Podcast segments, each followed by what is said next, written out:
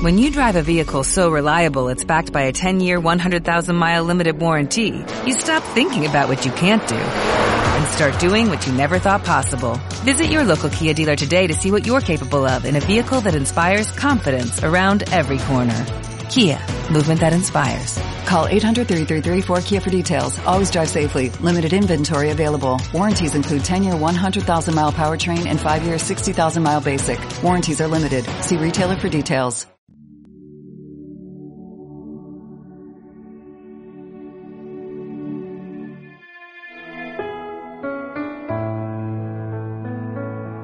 En aquel tiempo vio Jesús a un publicano llamado Leví sentado al mostrador de los impuestos y le dijo, sígueme. Él, dejándolo todo, se levantó y lo siguió. Leví ofreció en su honor un gran banquete en su casa, y estaban a la mesa con ellos un gran número de publicanos y otros. Y murmuraban los fariseos y sus escribas, diciendo a los discípulos de Jesús, ¿cómo es que coméis y bebéis con publicanos y pecadores? Jesús les respondió, no necesitan médico los sanos, sino los enfermos. No he venido a llamar a los sanos, a los justos, sino a los pecadores a que se conviertan. Palabra del Señor. Gloria a ti, Señor Jesús. La maldad de estos enemigos de Cristo no sólo iba dirigida contra el Señor, iba dirigida contra los apóstoles y los discípulos, intentando separarles de Cristo. No hablaban con Jesús diciéndole cómo es que comes en esta casa. Hablaban con los apóstoles y los otros discípulos, llevándoles intentando que dudaran de la santidad del Señor en una época como aquella tan rígida, donde eh, los pecadores públicos estaban muy bien delimitados y cada uno intentaba ocultar sus pecados personales. Estaban condenadas las prostitutas, pero no los que iban a usar a esas prostitutas. Estaba condenado eh, que la mujer engañara al marido, pero no que el marido engañara a la mujer. Hay un intento siempre de dividir a los cristianos, incluso de enfrentarles con Cristo, de hacerles dudar de Cristo. Hoy también. Hoy nuestra época tiene una hipocresía diferente, pero es una hipocresía y además quizá más sutil que la de aquellos que en el fondo no eran más que principiantes en la hipocresía. Hoy se intenta que los laicos y los sacerdotes duden de Cristo, ¿Existió? ¿No existió? ¿Resucitó? ¿No resucitó? ¿El Evangelio es un mito? ¿Un conjunto de leyendas o una elaboración incluso muy posterior para crear un personaje que permitiera a la Iglesia controlar las conciencias? O bien las enseñanzas de Jesús, eh, incluso suponiendo que sean las que los evangelios cuentan, deben de ser seguidas hoy o el pobre Jesús hace dos mil años. ¿Qué iba a saber si no sabía informática, si no tenía un teléfono celular y no conocía nada de Internet? ¿Qué iba a saber aquel señor? ¿Cómo iba a estar al tanto de las ultimísimas, ultimísimas eh, averiguaciones sociológicas o psicológicas sobre, por ejemplo, el género humano, sobre la familia? Era un pobre infeliz. Hay que modernizarnos. Todo esto son insidias, trampas, que quieren separar a los cristianos de Jesús, llevarles a dudar de Él, llevarles a considerar que efectivamente no merece la pena seguir a alguien del cual en el fondo no sabemos si de verdad existió o es un mito y una leyenda. Los discípulos, por lo menos en ese momento, reaccionaron unidos a Cristo. Pero el que se encargó de dar la respuesta fue el propio Jesús. Y les dio la respuesta donde más les dolía sin decirles a ellos lo que eran. Les dijo que efectivamente estaba con Leví, posiblemente el futuro apóstol San Mateo, estaba con Leví y estaba con él y con el resto de los comensales que eran, me imagino, sus amigos, amigos de oficio. Bueno, pues estaba con él por un motivo. Había venido a salvar a los pecadores. Había venido a curar a los enfermos. Le estaba diciendo que ellos, los fariseos, también eran pecadores y enfermos, aunque ellos consideraran que eran perfectos. Y su enfermedad empezaba por eso, precisamente, por considerarse perfectos, por no tener, creer que no tenían nada de qué pedir perdón a Dios cuando la primera enfermedad, el primer pecado es justamente la soberbia. Y ahí es donde viene hoy la trampa.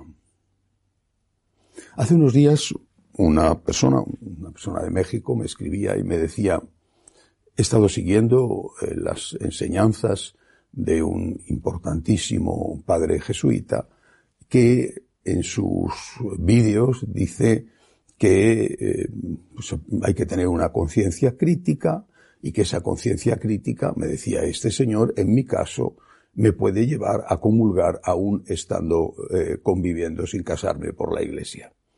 Bien, estudié después el caso, sus particularidades, pero al final ese es el fondo de la cuestión que se debate hoy en este caso y en cualquier otro. El fondo de la cuestión no es si somos o no pecadores y podemos pedir o no perdón a Dios. El fondo de la cuestión es si existe o no existe el pecado. ¿Existe la enfermedad? ¿Existe el mal? Ese es el fondo de la cuestión. Porque eh, este eh, experto, entre comillas, le decía a este señor que me escribía, le decía, es que eh, vivimos en tiempos de la misericordia y por lo tanto usted puede comulgar. Vivir en tiempos de la misericordia eh, significa que podemos hacer lo que queremos o que la enfermedad ha desaparecido. ¿Se imagina a alguien que un médico eh, le dijera a un enfermo de cáncer de pulmón que fuma mucho, le dijera, vivimos en tiempos de la misericordia y por lo tanto fuma todo lo que quieras? o le dijera a una persona que tiene un problema de hígado y que bebe mucho, vivimos en tiempos de la misericordia, puedes emborracharte todas las veces que quieras. O una persona que acaba de atropellar a otro porque se ha saltado un semáforo en rojo o un stop y le dijera el, policía que investiga, el juez, le dijera, vivimos en tiempos de la misericordia, puedes atropellar a quien te dé la gana. Nadie se lo imagina esto, ¿verdad? ¿Y por qué los médicos del alma no cumplen su función? Por el contrario, animan a los que cometen pecados a seguir cometiéndolos, a cometerlos incluso más aún, con la excusa de que vivimos en tiempos de la misericordia. Yo le contesté a este señor diciendo, creo que la primera misericordia que debemos tener es con el propio Cristo. Él es el Dios de la misericordia. Primero tengamos misericordia con Cristo, no ofendiéndole, por ejemplo, comulgando en pecado mortal. Tengamos misericordia con el Dios de la misericordia. Pero es que además, el Señor no le dijo a Leví, San Mateo, no le dijo, estoy aquí contigo, eres un ladrón, pero yo te quiero como eres. Por el hecho de ser un ladrón no dejo de quererte, así que puedes seguir siendo un ladrón. No le dijo eso, ni respondió eso a los fariseos. Dijo, he venido a salvar a los pecadores. No he venido a animar a los pecadores a que sigan siendo pecadores. He venido a salvar a los pecadores, a hacerles ver que les quiero, aun siendo pecadores, les quiero. Pero para que dejen de ser pecadores. No me espanta la enfermedad, pero quiero curar al enfermo. No le digo al enfermo, te quiero, enfermo, ánimo, no intentes curarte. Sigue siendo un enfermo. Incluso si coge más enfermedades, más te querré. Eso no es así. No es eso lo que hizo el Señor. Ha venido efectivamente a salvar a los pecadores. Uf, gracias a Dios, gracias a Dios. ¿Qué sería de mí? ¿Qué sería de nosotros? Pero ha venido a sanar a los pecadores, a curar a los enfermos, para que dejemos de estar enfermos, para que intentemos luchar contra el pecado.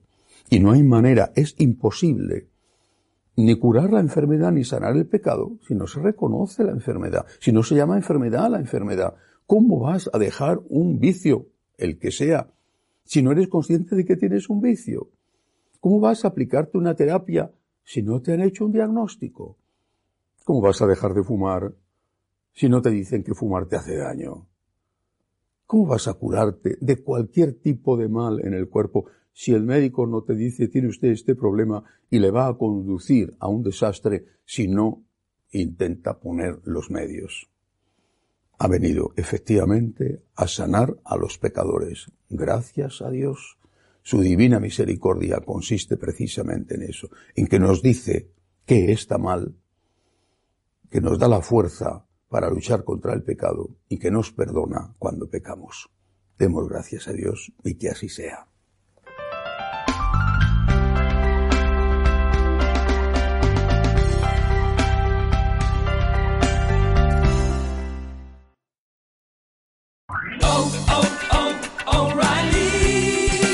You need parts? O'Reilly Auto Parts has parts.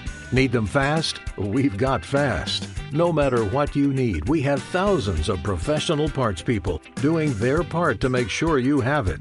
Product availability. Just one part that makes O'Reilly stand apart. The professional parts people. Oh, oh